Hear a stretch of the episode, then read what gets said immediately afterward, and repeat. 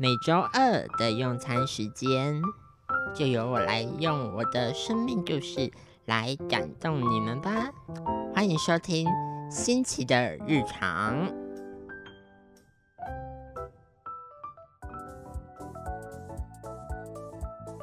各位听众朋友，大家好，欢迎收听由慈济大学实习广播电台。FM 八八点三所直播的新奇的日常节目，我是主持人新奇。今天呢，想跟大家聊聊容貌焦虑这件事情。最近我在学校的资商实习刚结束，因为那所学校是一个国高中，所以我就开始反思说：哎，对。在读高中的时候，很像自己也有点容貌焦虑的发生。第一次听到容貌焦虑这个词，是在我读大学的时候。这个词呢，顾名思义，它就是在讲说，我们对于自己的容貌感到焦虑，觉得自己的容貌长得不好看，或者是我 PO 了一个动态，却不敢露脸。或者是今天一样，你 PO 了一个动态，可是你却要在手机里面修图修很久，把自己修到都不像自己的时候，才敢 PO 出去到社群媒体上面给大家看。这时候呢，其实你就已经有一点点的容貌焦虑了。回到为什么我想要介绍容貌焦虑的这个主题。其实，在读高中的时候，我对于自己的容貌一直有一个很不是那么满意的时候，因为毕竟读高中的时候，大家都在成长，都在长高，很像我自己就已经是卡在那边，已经没办法长高了，而且再加上我自己。一直坐着轮椅，所以我对于自己的容貌焦虑就感觉到了更深层的焦虑了。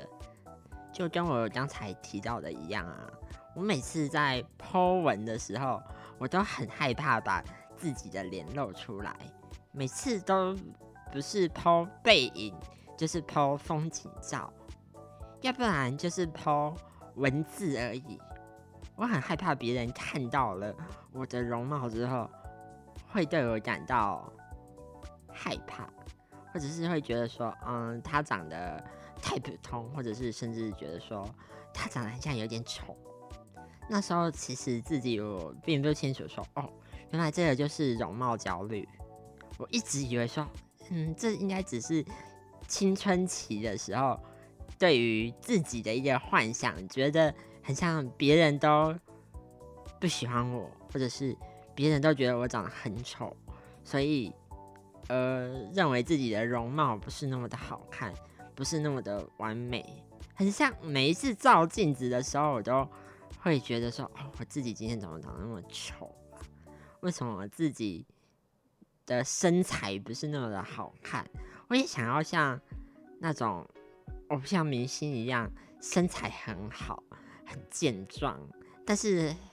看了镜子之后，发现到自己很像只有一身的赘肉跟蝴蝶袖而已，而且自己也身高不够高，感觉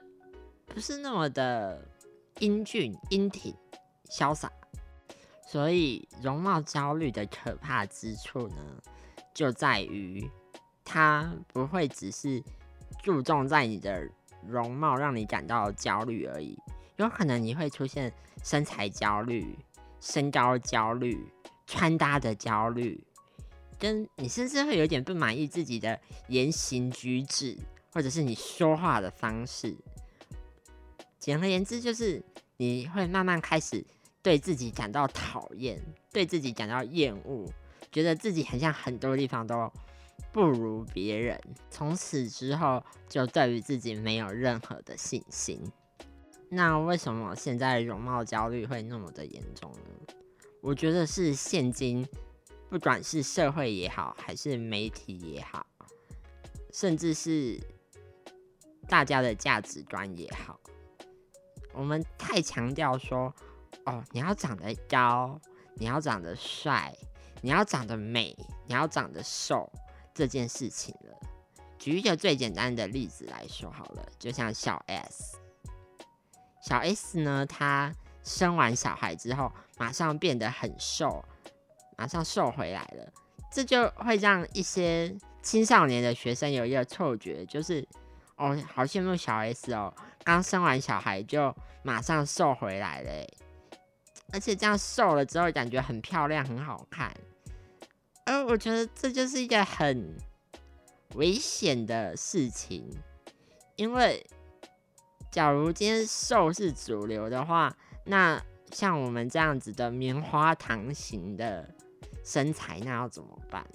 虽然我们也是有自己的一个市场啊，这可能有人会觉得说，哦，棉花糖身材有点肉肉的，很可爱啊。但是很像现在大众主流，就是你要瘦，你要高，你要好看，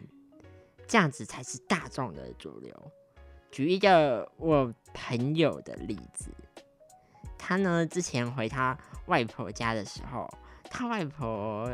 跟他说。诶，你的脸变圆喽！以前是瓜子脸，现在是圆脸呢。虽然这句话可能对一些长辈来说啊，我在关心你呀，我在关心你的身体状况啊，可能他也没有恶意啦。但是对有的时候，对于我们听起来的人来说，尤其是有容貌焦虑的人听起来来说，就会觉得说哈，你是不是觉得我长得很丑？你是不是觉得我很不好看？那那那那那我干脆都不要吃饭算了的这种感觉发生。那当然不是像我这种身高只有一五五，然后是棉花糖身材的男生会有容貌焦虑。我朋友的一个朋友，他呢是一百八十公分，然后有在健身，听起来就是一个很帅、很高、很壮的男生，对不对？但他其实也有一点容貌焦虑，他觉得自己很像练得不够壮，身材不是那么的好。可是他比的对象是其他比他更壮的人，所以这其实对他来说也是一种容貌焦虑。那我们要怎么去预防容貌焦虑呢？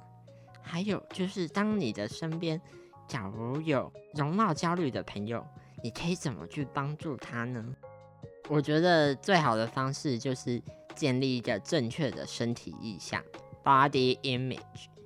就是你要跟他说，其实你的身材并没有那么的差。你要建立他的自信心，当他有了自信心，他就不会再对自己的容貌感到焦虑了，也比较不会觉得说哦自己长得好丑，哦，自己长得好难看哦。然后一直把自己锁在一个类似小房间的心情里面。谈到自信，它其实是一个看起来有点困难，但其实又不会很困难的一种态度。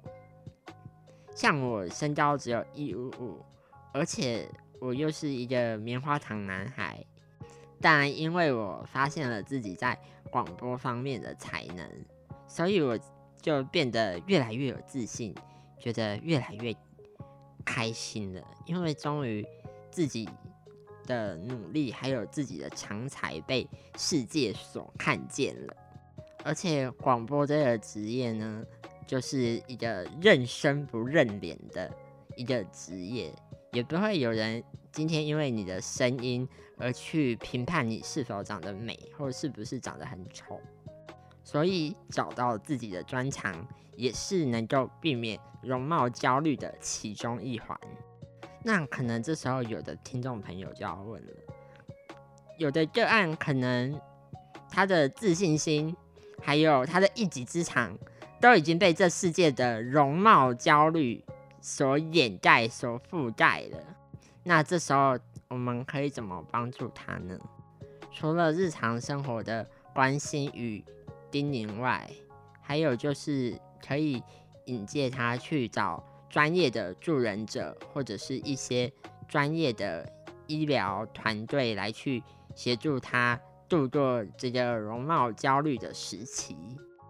总之，容貌焦虑是每个人都必经的过程，只是或轻或重、或长或短的一个时期而已。但是别人的意见还是要保有理智的去听，因为有的意见可能是真的实质性的建议。例如，你今天买了一件亮绿色的衣服，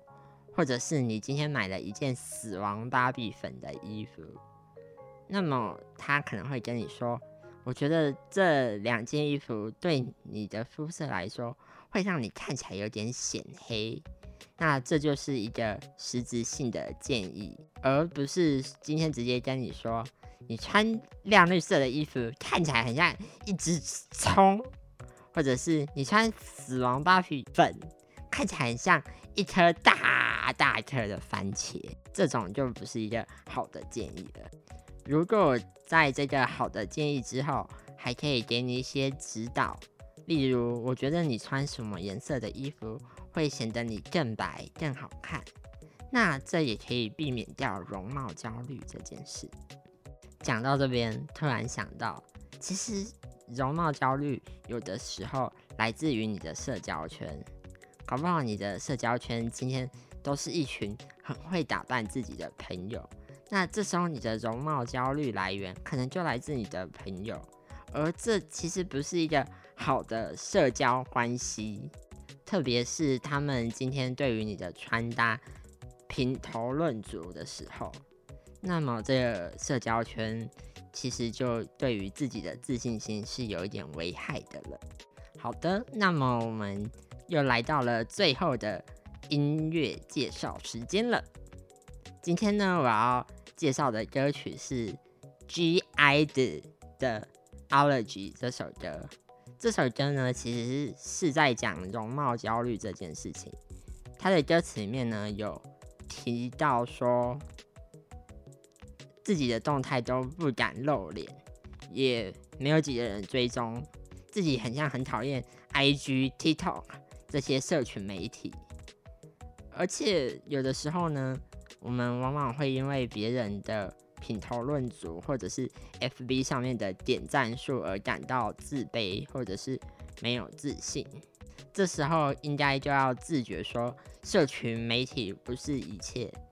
他人对于你的容貌评价更不是。所以，摆脱容貌焦虑，勇敢做自己是非常重要的一件事情。那么我们今天的节目就到这边告一段落。我是新奇，我们下周同一时间空中再相会，大家拜拜。